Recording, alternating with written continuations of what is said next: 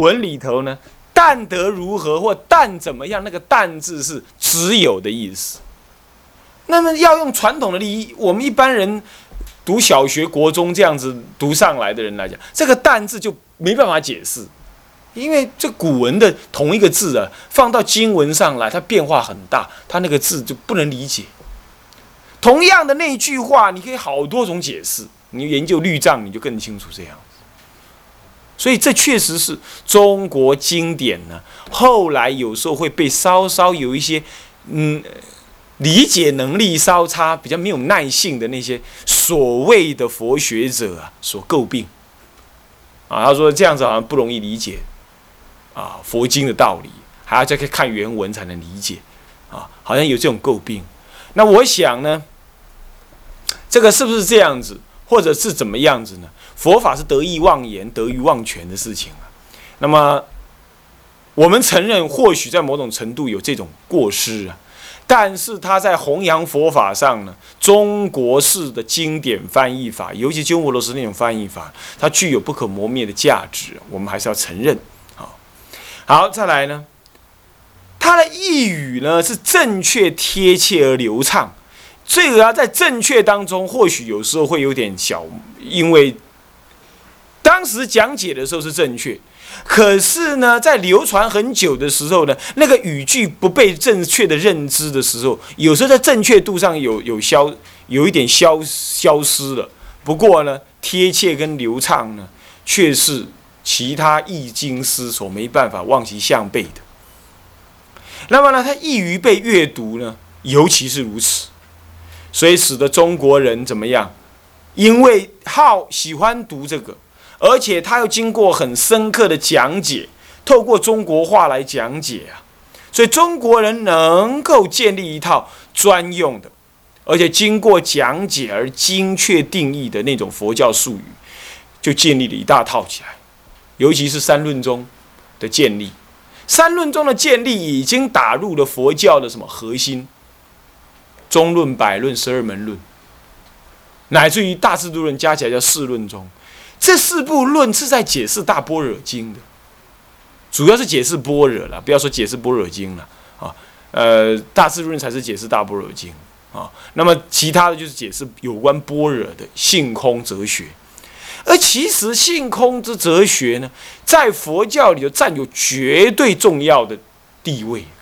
那么刚好鸠摩罗什特传龙树的中观哲学、中观佛法。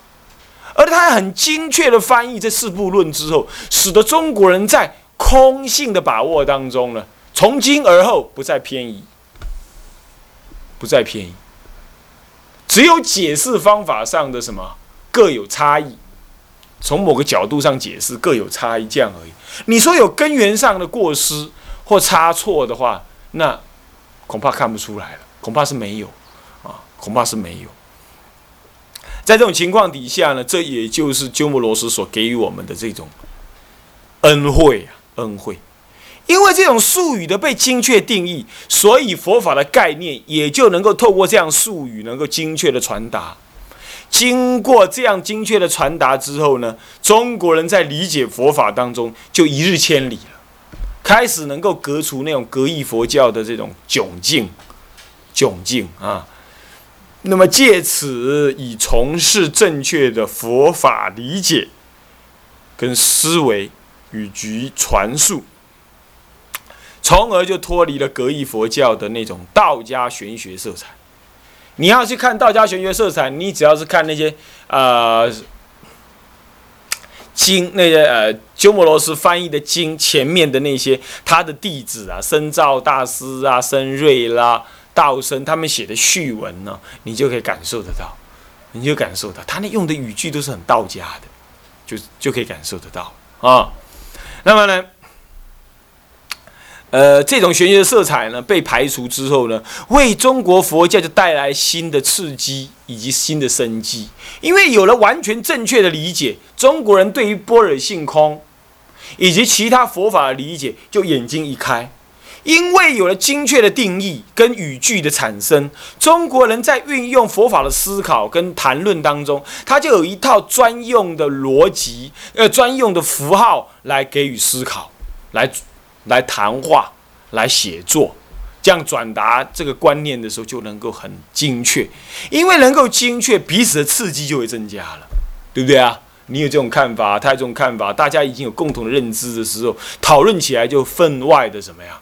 热烈嘛，这新的刺激就这样产生，使这样一产生之后呢，会让佛教有什么好处呢？使得佛法与佛教呢，就卓然独立于中国文化之中。你知道为什么吗？因为道家文化是中国文化的既有文化。那么呢，在还没有鸠摩罗什这样大刀阔斧的改革之前呢？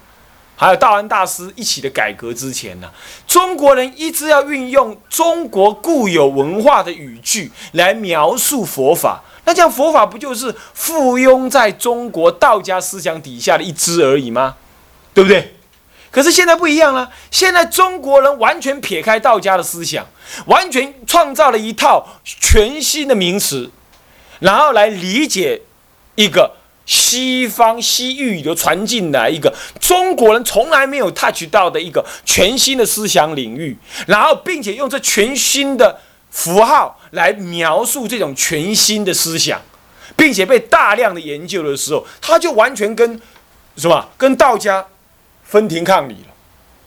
你用你那套说法啊，你的我们的空跟你的虚无不一样哈，我们的解脱跟你的无为逍遥也不一样。我们的自在跟你逍遥不一样哈，而我们你们的成道羽化成仙跟我们的成佛也不一样啊，我们的佛是这样这样这样这样这样，哎，跟你们不一样，完全被撇开来，就这样子，中国人必须要用另外一套属于佛教专有的思想来理解佛法了，来理解佛法了，它完全抽离了既有中国文化所运用的那些语句内涵，好。他独立起来了，这件事情多么重要啊！搞了四百年，搞了四百年，才搞定，才搞定。那么呢，卓然在那里。今后我们要把佛法传到欧洲，传到美国，也是这样。美国人可以用美国式的思考来理解佛法。但是佛法的本质不能够因为美国式、中国式、韩国式、泰国式还是西藏式而有所改变，它的解脱就是解脱，不能够因为你西藏人有西藏人的解脱。啊，那么呢，那么那么呢，那那么那么呢，那么这个这个南传人有南传人的解脱，西藏人念佛求生极乐世界，去的极乐世界都是西藏喇嘛的，然后中国人求生的都中国人的，还极乐世界还分两套，不可能，极乐世界就一套。所以不管怎么样，文化的认知方式会有不同，可是最后美国人也必须要建立一套他专有的语句来理解这个佛法，他也必须要这样。当然，他们正在做了，啊，好像这样子的观念呢，中国人花了四百年，其实真正讲哈，四百年。在第四百年当中，也不过是正确理解。那么呢，智者大师是什么意思？天台宗是什么意思？天台宗是透过这样理解，又花了两百年，到了佛法传进来五百多年的时候，他把它全部整合成为中国人一套完整的认知。这样认知又不坏佛法，他用中国人的理解方式把它整理起来了，他就是更青出于蓝了。他不只是认知你原有的佛法而已，他还重组，他还重整，那么再重新讲出一套来，啊，这一套当然还是佛法的原有那一套，可是他已经用中国人的模思考模式、中国的整理方式来把它整理呈现出来了。那么它还是不是佛法？当然更是佛法的本质，那是因为经过消化过之后的东西，好，那么呢？这样子呢，就是理解到说，这已经在替天台的出现呢做好了准备。好，这第一种鸠摩罗什对于中国佛佛教最大的贡献在这里呀，大家要清楚啊。以后谈到鸠摩罗什，你才不会憨憨的，只是翻译经典这样而已它的价值在这里。那么子二是什么呢？第二个贡献是什么？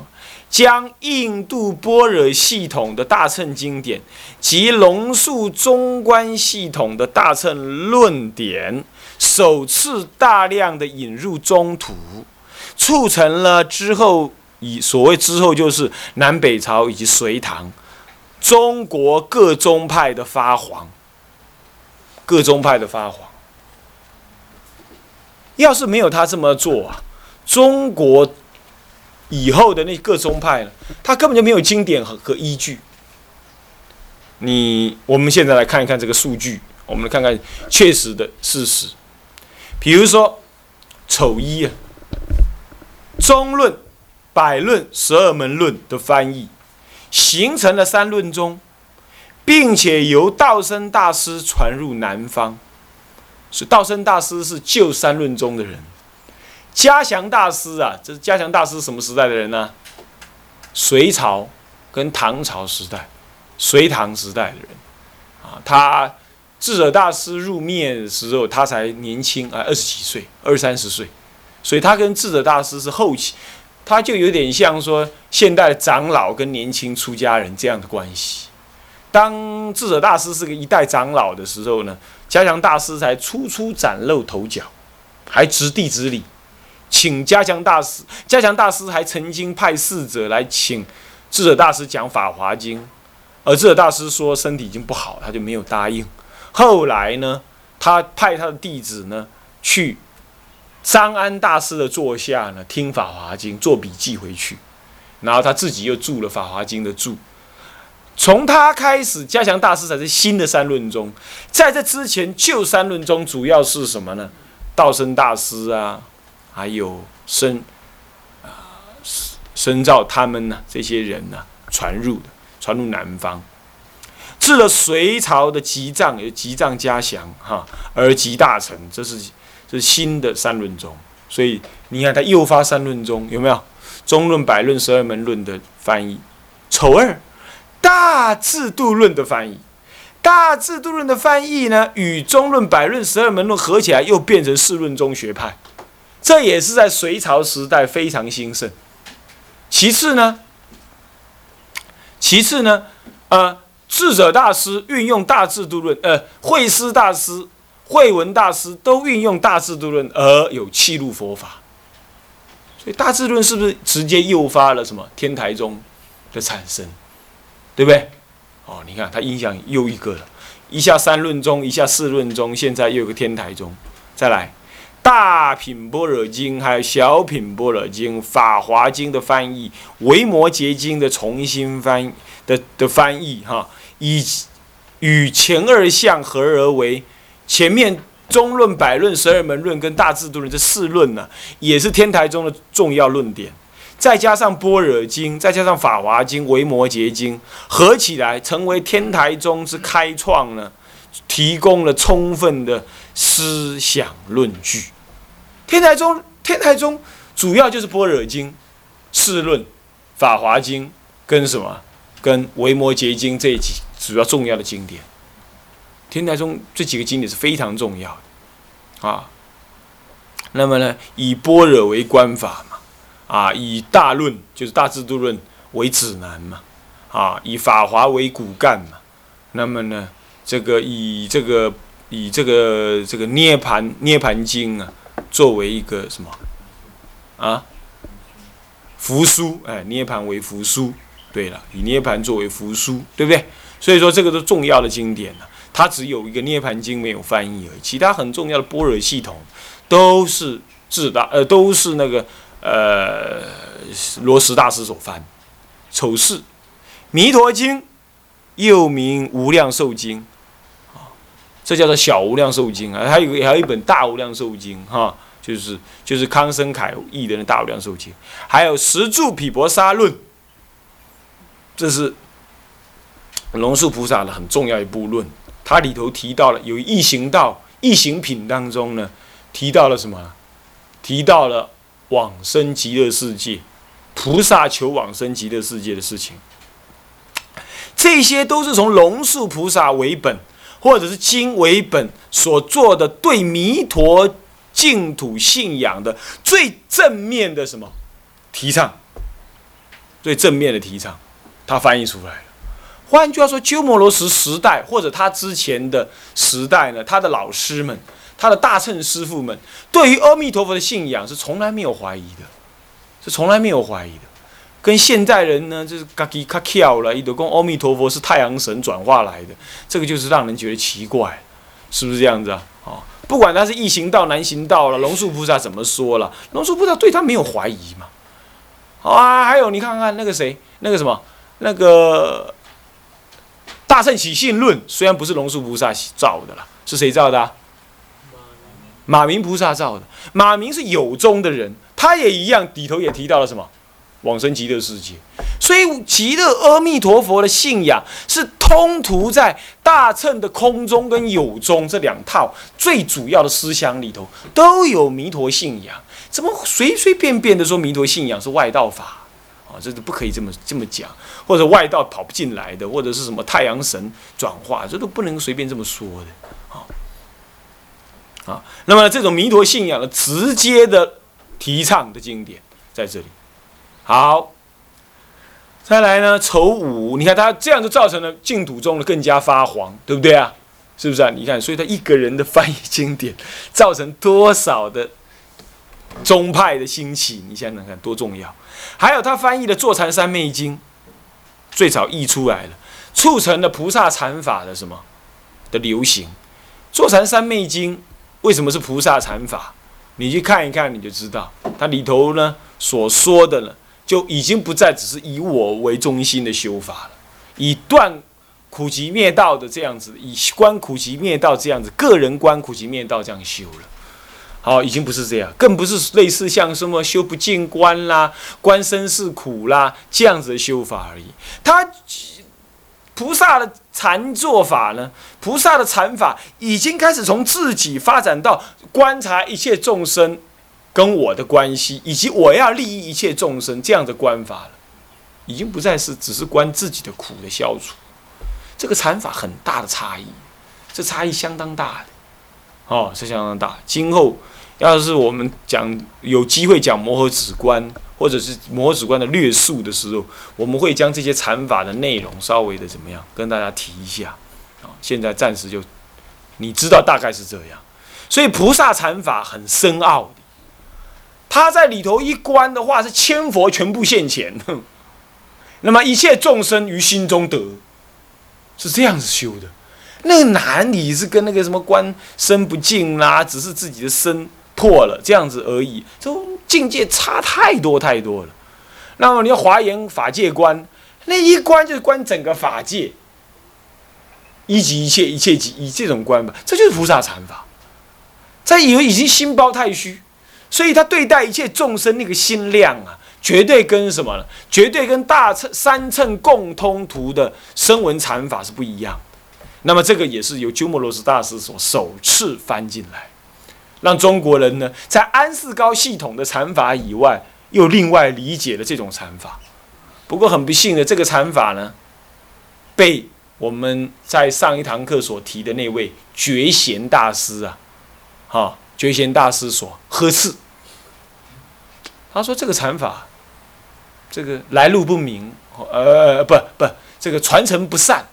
或者是内容不佳，被被内容不不完备就对了啦，就被呵斥。有时候声闻人，这个不过这个他也不是声闻人哦，可能是他的禅法倾向声闻，所以对于大乘的这种禅法他不太认同，也可能是这么讲啊。因为觉贤大师也不是声闻人，他也是诵持大乘法的哦。所以说这个你看看这禅法的系统一不一样啊，隔行如隔山呢，都还会互相的批评啊。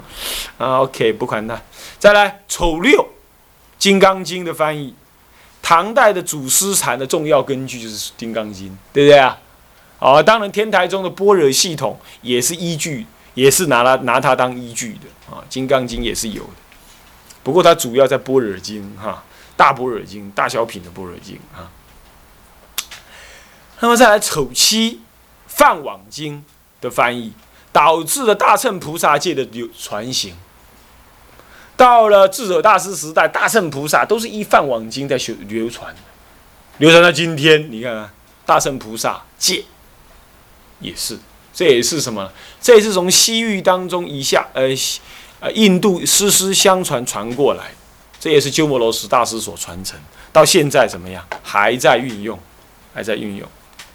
还有《弥勒成佛经》以及《弥勒下生经》，这又促进了弥勒信仰的发黄。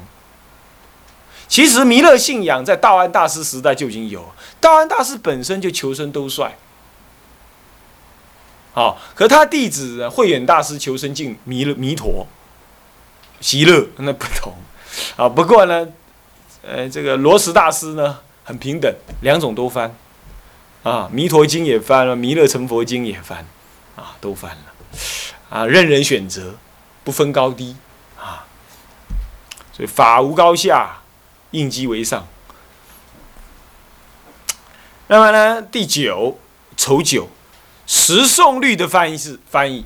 十诵律是中国最早翻译进来的律，也是鸠摩罗什大师自己随行的律，随行的律。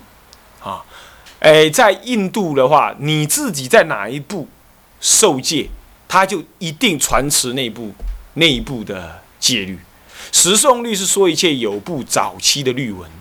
那么呢，是那个鸠摩罗什大师本身就是出家在什么呢？在说一切有部当中出家，所以他当然传持十诵律，好。那么后，因为他最早传持出翻译出来，所以呢，慧远大师也学习十诵律，也是这样子，形成了当时对十诵律的红传。中国最早红传的就十诵律，好。再来，他又翻译了《陈实论》。使得稍后在中国形成了陈时中。那么，先于这个这部《陈实论》呢，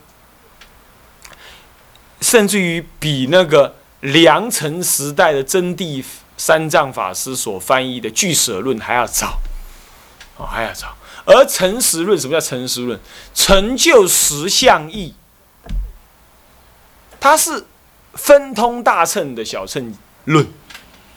已经是什么呀？已经是对于说一切有部论师的俱舍论做修正了，修正就成实论，所以成为诚实论师。所以中国人接触大圣还是比较早，哦，还是比较早哦。虽然禅法不少是声闻禅法，可是呢，呃，还是大部分接触的是大乘思想啊，是跟中国人的溯源有关。从这样看起来，哈。鸠摩罗什大师几乎每翻译的一部经论呢，都形成了一个重要的宗派。我们这样提一提，总共有十个主要的宗派在那里。主要的宗派虽然后来被合并了，被怎么样被并吞了或者消失了，但是这都在后来形成了重要的影响。至少在天台智者大师时代，诚实论、三论、三论中、诚实论中。